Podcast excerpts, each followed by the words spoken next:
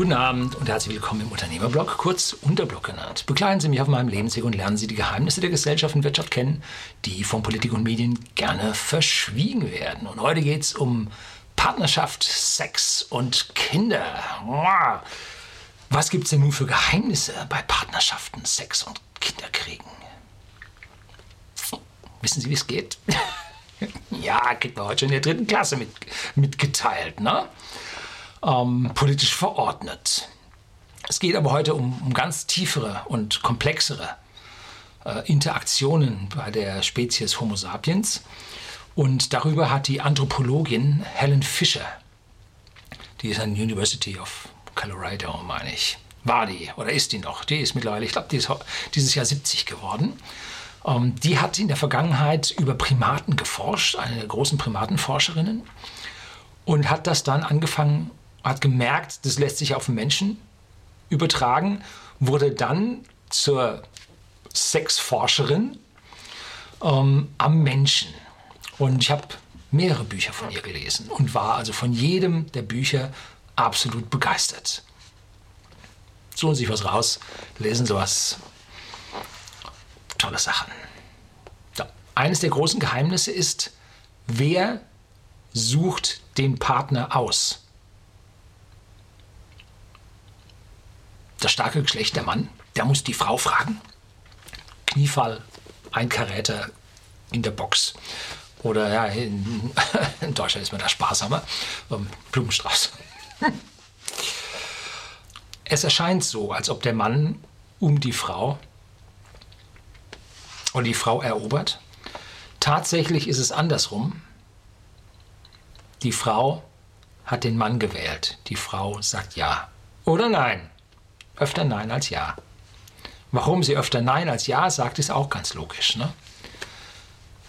Die Frau hat über eine sexuelle Beziehung, ja über die ja, Millionen unserer Evolution her, jahrelang damit zu tun. Ja, vorsichtiges Wort gesucht, damit zu tun. Die kriegt einen dicken Bauch, kriegt das Kind mit vielen Schmerzen, dann hat es, Entschuldigung, den Balk am Bein oder erstmal auf dem Rücken, saugt sie permanent aus, bis er dann mit drei, vier Jahren äh, laufen kann und in der Sippe, in der Gruppe aufgeht. Also der Mann hat seinen Spaß, ist nach drei Minuten vorbei. Ähm, ein junger Mann, habe ich gelesen, zwei Minuten. Zwei Minuten ist so die typische Zeit. Äh, ein gesunder junger Mann.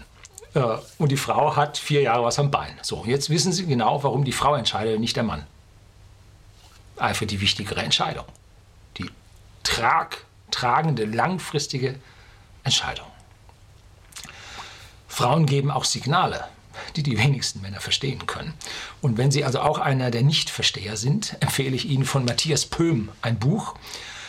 Äh, ich kann euch alle haben. Darin beschreibt er die Signale, die die Frauen aussenden und wie man als Mann diese ausnutzen kann. Ich halte das nicht für den richtigen Ansatz, kommen wir jetzt gleich drauf.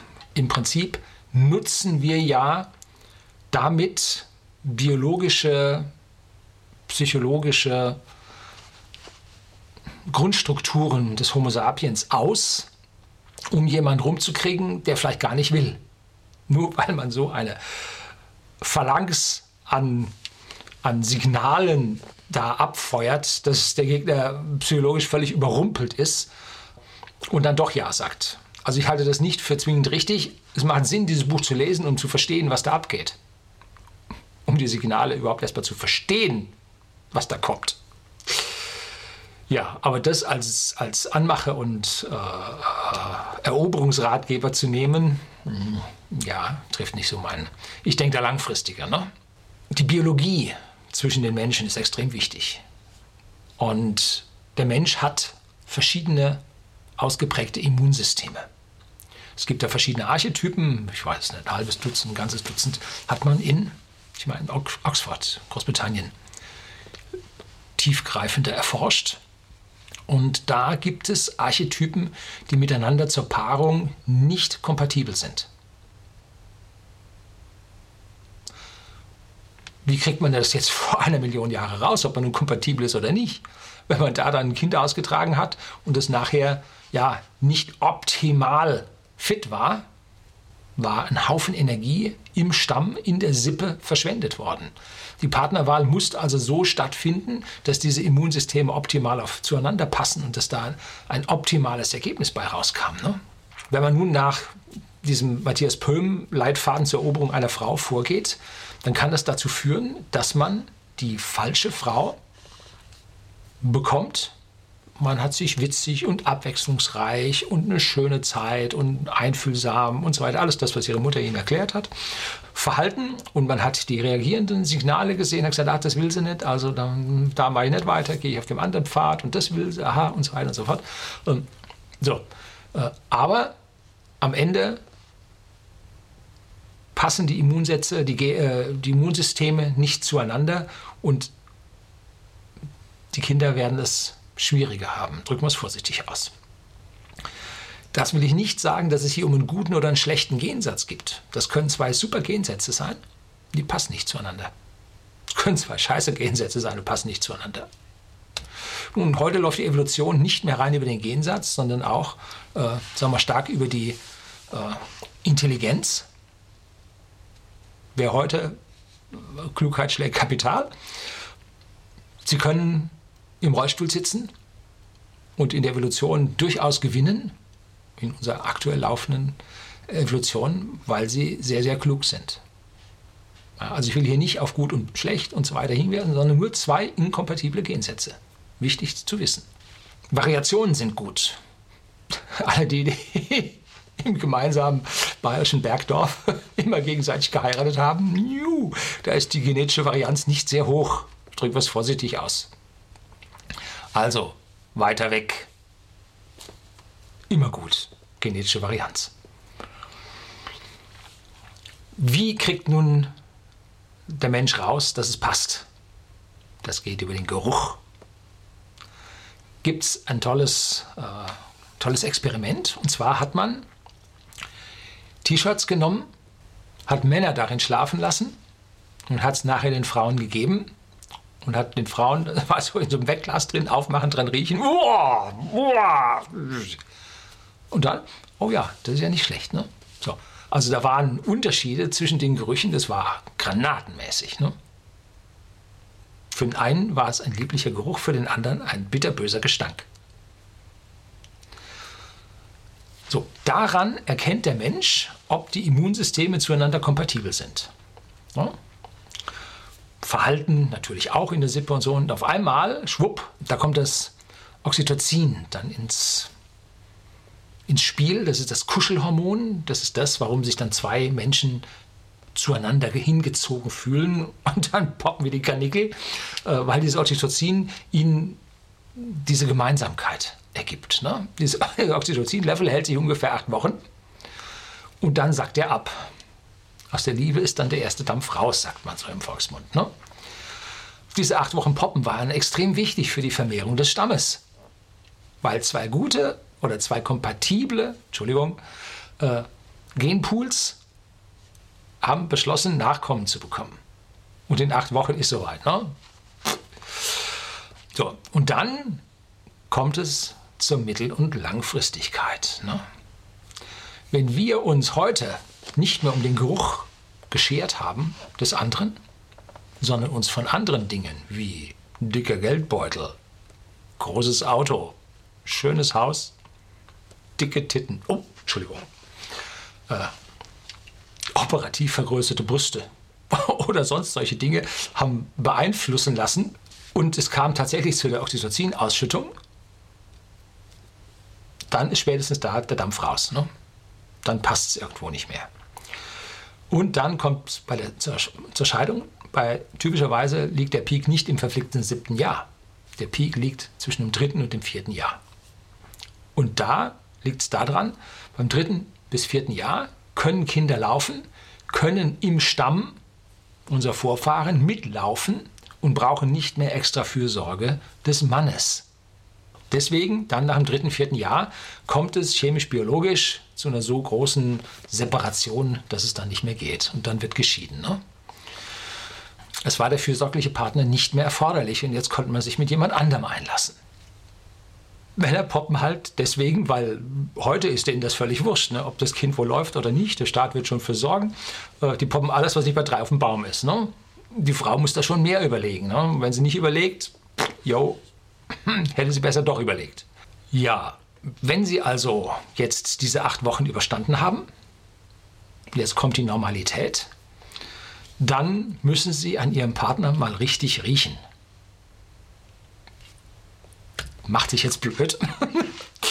äh, gut es auch zum Beispiel, wenn Sie gemeinsam eine heftig anstrengende Sportart machen. Zum Beispiel rauf ins Gebirge, nass geschwitzt, abends Hütte, keine Dusche, gemeinsam in den Schlafsack. So, dann werden Sie wissen, ob Sie den anderen riechen können oder nicht. Das ist die Hauptkompatibilitätsfrage. Ne? Bevor Sie also Ihren Partner fragen oder sich von Ihrem Partner fragen lassen, müssen Sie diesen Kompatibilitätstest machen. Ob Sie den anderen riechen können oder nicht. Ne? So, jetzt sind wir Männer natürlich schlecht dran. Wie werden wir denn ausgewählt? Ja, Matthias Pöhm, ich weiß nicht, so nicht die richtige Lösung aus meiner Sicht. Ähm, wie werden wir denn ausgesucht? Nun, wir müssen unsere Wahrscheinlichkeiten erhöhen, dass wir ausgesucht werden. Das heißt, rauf auf den Markt. Man muss sichtbar sein. Man muss viele potenzielle Partner daten können. Date heißt jetzt nicht, ich mache ein Date und hoffe, dass ich es ins Bett kriege, so wie drei auf dem Baum, äh, sondern man muss sichtbar sein. Das heißt, diejenigen, die ja in der Gesellschaft am agilsten sind, die haben höhere Wahrscheinlichkeiten ausgewählt zu werden als andere. Das heißt, wenn und sie dürfen auch nicht parfümiert durch die Welt laufen, sonst werden sie von der Falschen ausgewählt, die nur hinterher Mercedes her ist. Oder meinem Tesla. Ähm, sie müssen im Prinzip so auf dem Markt sein, dass sie permanent neue Menschen kennenlernen. Das ist wichtig. Das geht nicht so strategisch, ingenieurtechnisch zu Hause. Pff. nee. Und da sehe ich auch die ja, ich sehe diese ganzen Partnerportale. Wenn Sie mal gucken, was die für Werbung schalten, und dann schauen Sie mal auf das Impressum und suchen mal nach den Geschäftsführern von diesen Partnerportalen. Oh, ach, wie sie alle heißen. Egal, ich für keine Reklame. Dann sehen Sie, dass dahinter zum Teil sehr große Konzerne stecken. Da ist Potenzial drin. Da wird Geld bezahlt dafür, dass man da eine Premium-Mitgliedschaft hat. Ne? So, aber hier versucht man den Leuten rüber zu jubeln deine Interessen, deine Veranlagungen und die matchen wir mit einem ganz super Verfahren mit dem gegnerischen Geschlecht und dann ist die Wahrscheinlichkeit super groß, dass das klappt. Beim Freund von mir hat es geklappt, ja, Gebrauchtwarenmarkt, äh, zweite Chance, aber rauf auf den Berg und riechen. Sonst war es das. Ne? Was diese Dinge für einen Vorteil haben, sie können mehr Menschen daten weil sie mehr Menschen, unbekannte Menschen daten können, gibt es mehr Möglichkeiten, die klassischen Reaktionen und so weiter, Anbahnungsmechanismen so wirken zu lassen. Das ist wichtig. Äh, in die Clubs sich einzuparfümieren, ich erinnere mich immer an diese Axe-Reklame, die ist sowas von verkehrt. Nehmen Sie Axe, sprechen Sie sich ein und dann laufen Ihnen die Frauen nach. Wow, was ein Bullshit, vollkommen verkehrt. Ne? Wenn Sie sich einparfümieren, dass man Ihren Körpergeruch nicht mehr riechen kann, dann mögen Sie da einen schnellen Stich machen. Aber für eine wirkliche Partnerschaft bringt das nichts. Hm? Bringt das nichts. Die muss sie riechen können. Und nicht Axt. Also nicht in die großen Clubs, nicht einfach, sondern private Partys, Vereine, Gruppenausflüge, Sportarten, Aufbruch ins Ungewisse. Fremde Leute. Da fischt man am besten. Fremde. Ne? Speed Dating. Aus dem Gesichtspunkt heraus gar nicht so schlecht. Vielleicht sollen sie am Morgen nicht duschen, wenn sie Speed Dating machen. äh, vielleicht etwas zu provokant, ja. Äh, das soll es gewesen sein. Kaufen Sie sich so ein Buch von der Helen Fischer. Genial, was die Frau zu sagen hat. Kaufen Sie sich frühe Bücher, kaufen Sie sich späte Bücher. Wann immer Sie Sinn auf Partnerschaft haben, lesen Sie diese Bücher. Es ist nicht am Ende frustrierend, sondern das zusätzliche Maß an Wissen hilft Ihnen. Dann lesen Sie äh, von Matthias Pöhm, ich kann, Sie alle, ich kann euch alle haben, hilft Ihnen dann, diese Signale besser zu verstehen. Bitte nicht ausnutzen, würde langfristig auf Sie schlecht abfärben. Jo. Und dann wünsche ich Ihnen viel Glück. Das soll es gewesen sein. Herzlichen Dank fürs Zuschauen.